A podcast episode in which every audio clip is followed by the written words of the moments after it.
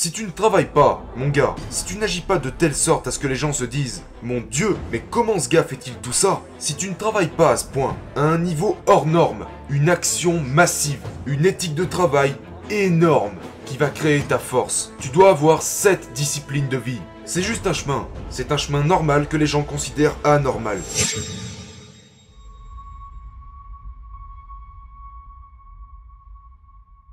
Aujourd'hui, je vais vous parler de succès. Succès, devoir, obligation, responsabilité. Si vous approchez le succès d'une quelconque autre manière, la plupart des gens pensent, eh bien, si l'économie fonctionne, je réussirai. Je réussirai quand cette chose arrivera. Si je gagne à la loterie, je réussirai. Écoutez, vous ne réussirez pas tant que vous ne l'exigerez pas. Ça ne marchera pas si vous ne l'affirmez pas. Si vous ne dites pas, c'est à moi, c'est important, vous ne réussirez pas. Je sais de quoi je parle. Parce que je l'ai vécu. J'ai passé les 25 premières années de ma vie comme, un spectateur, à regarder les autres réussir et à me demander pourquoi je n'y arrivais pas. Le succès est votre devoir. C'est votre obligation et votre responsabilité. Près de 90% des directeurs de vente disent qu'ils n'ont pas le temps. Et une fois encore, ça remonte à... Si vous saviez qu'il allait ajouter de l'argent à votre banque aujourd'hui, prendriez-vous le temps de le récupérer? Donc ils le feront, parce qu'ils prennent du temps pour les choses qui leur rapportent de l'argent. Si vous avez un client, espérons-le, si vous avez un client et que vous négociez un contrat avec ce client, et que vous avez un gros hamburger devant vous, j'espère vraiment que vous allez mettre le hamburger de côté pour travailler, parce que la priorité est de faire de l'argent. Dans le même sujet, ce directeur ne croit pas que les formations de vente euh, se convertissent ou permettent de gagner plus d'argent. Donc il ne prend pas de temps pour ça. En fait, quand vous dites que vous n'avez pas le temps, ce que vous dites en réalité, c'est ce n'est pas ma priorité. Parce que vous ne pensez pas que cela puisse vous rapporter de l'argent. Écoute, tu veux que ton éthique de travail soit si élevée que les gens t'admireront pour ça. Donc je vais te poser une question maintenant. Est-ce que les gens te connaissent-ils vraiment grâce à ton incroyable éthique de travail? Si tu ne peux pas répondre oui à cette question, mon gars, tu ne fais même pas partie du top des 10%. Tu dois arriver au sommet. Les gens doivent te connaître, pas parce que oh c'est un bon vendeur, oh il est bon à ça, oh c'est un artiste, oh c'est un pianiste, oh il il a écrit une super, tu sais, histoire. Les gens ont besoin de te connaître pour une chose en priorité. Il travaille. Il produit. Le gars est là tous les jours. Le gars se met la pression et se pousse lui-même. Parce que la vérité est que, peu importe si vos idées sont bonnes, ou si vos compétences sont bonnes, si tu ne travailles pas, mon gars, si tu n'agis pas de telle sorte à ce que les gens se disent Mon Dieu, mais comment ce gars fait-il tout ça? Si tu ne travailles pas à ce point, à un niveau hors norme, une action massive, une éthique de travail énorme qui va créer ta force. Tu dois avoir cette discipline de vie. C'est juste un chemin. C'est un chemin normal que les gens considèrent anormal. Si vous ne travaillez pas à ce niveau-là, vous n'aurez rien. Bâtissez votre éthique de travail. L'éthique de travail. Renseignez-vous. La plus grande lutte était de contourner les gens qui, qui disaient que je pourrais pas le faire. Sérieusement, c'est le plus grand combat. Genre, vous parlez à un gars qui vous dit Ouais, tu peux y arriver. Et le lendemain, vous l'entendez dire aux autres Non, c'est. C'est un malade, il y arrivera jamais. Vous savez, il y a si peu de gens qui vous diront de le faire. La plupart vont vous dire Économise ton argent. Protège-toi. Fais attention. Ne prends pas de risques. Prendre des risques est la meilleure façon de les éviter. Donc, la plus grande bataille que j'ai dû mener a été menée contre ma famille. Les personnes les plus proches de moi étaient en réalité les plus dangereuses. À chaque fois que je sortais pour faire un nouveau deal, tout le monde me disait Mais tu n'as pas besoin de faire un truc pareil. Tu dois avoir du carburant dans ton tank. Mais sache que dès que tu voudras accélérer, il y aura quelqu'un à l'arrière qui te dira Sois prudent. Mais personne n'aime être dérangé par les passagers de la banquette arrière, d'accord? Donc ils sont assis à l'arrière et ils mettent. Ils exerceront toujours une pression mentale sur les freins quand vous essaierez d'accélérer. La négativité est juste négative. Il n'y a pas d'argent, il n'y a pas d'avenir en étant négatif. Donc quelle est la solution? Tu sais, je ne peux pas faire ça, nous ne pouvons pas faire ça. Ça ne peut pas arriver, c'est pas possible. Oh mon dieu, les taxes sont trop élevées, les taxes sont trop... Tu es pessimiste mon gars.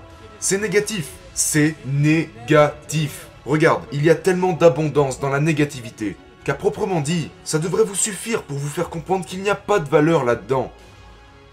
Vous devez vous engager à servir. Vous devez vous engager genre, hey, j'ai une cible. Je sais que lorsque nous n'atteignons pas les objectifs ici dans mon bureau, la première chose que je demande, sans tenir compte du service internet, euh, de mon service de comptabilité, ou de l'équipe de vente, je vais poser une question. Quelle est la cible? Pas de cible? Pas de vente.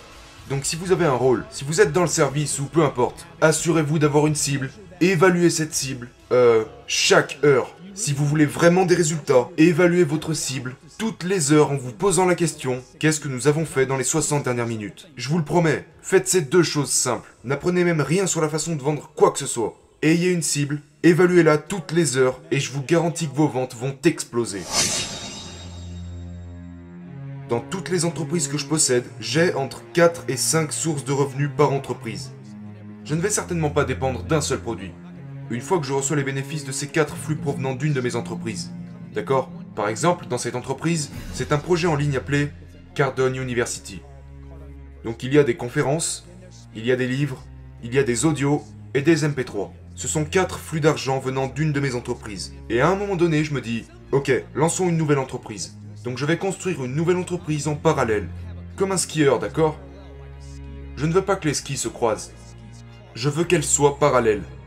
Afin que tout ce que je ne peux peut-être plus faire dans cette entreprise, je vais l'externaliser à un partenaire, en construisant une deuxième entreprise. Ensuite, une fois que ces deux skis sont en harmonie, peut-être que je vais bâtir une troisième entreprise ici pour laquelle j'ai une passion qui n'a rien à voir avec les deux premières entreprises. Ce n'est pas de la diversification, c'est un accroissement puissant de flux monétaires.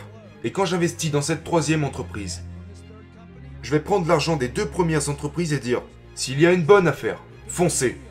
Mais si vous n'êtes pas sûr de vous, n'y mettez pas un seul centime. Il y a tellement d'erreurs que font les vendeurs, je pense qu'ils doivent revenir aux fondamentaux. Mais vous ne vendez même pas des solutions, je veux dire. Avant même cela, je dirais que la plus grosse erreur est que les gens ne sont pas stimulés par ce qu'ils font. Ils ne sont même pas actifs. Ils, ne montrent aucun intérêt pour le processus. Et ils perdent leur intérêt. Dernièrement, j'étais à... Euh, à Barcelone. Je passais devant une boutique et je regardais une montre depuis dehors.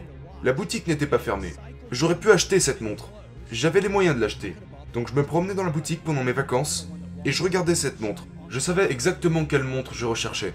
Et quand je suis parti, ma femme m'a dit Qu'aurait-il pu faire pour conclure la vente Et j'ai dit qu'ils auraient pu continuer de croire qu'ils pouvaient me la vendre. Ils auraient pu garder cet état d'esprit. Ce que je veux dire par là, c'est que si vous n'êtes pas intéressé, si vous ne pensez pas pouvoir conclure une vente, vous ne vendrez rien. Donc la principale erreur que commettent les vendeurs et les gestionnaires dans leur boutique est qu'ils supposent faire des ventes à certains jours plutôt que d'autres. Je vais dans chaque opportunité, avec chaque client potentiel, chaque appel téléphonique, chaque... Euh, peu importe à quel point la vente peut être complexe ou ordinaire. J'ai la conviction que je peux vendre ce produit, ce jour-là, à tout moment. Exploitez votre potentiel, pas votre quota. Si vous voulez rester vraiment motivé, si vous voulez répondre à la question de savoir pourquoi les gens qui ont déjà réussi continuent de travailler, c'est parce qu'ils n'opèrent pas sur des quotas, ils opèrent sur leur potentiel. Ils sont motivés à atteindre leur potentiel. Ceci est également lié à leur obligation morale. Ils savent de quoi ils sont capables. Personne ne peut vous dire de quoi vous êtes capable. Vous êtes le seul à le savoir. Donc exploitez votre potentiel et pas votre quota. Les quotas sont des nombres, mais qu'est-ce qu'ils représentent? Quelqu'un pourrait dire ton quota est de ta ta ta.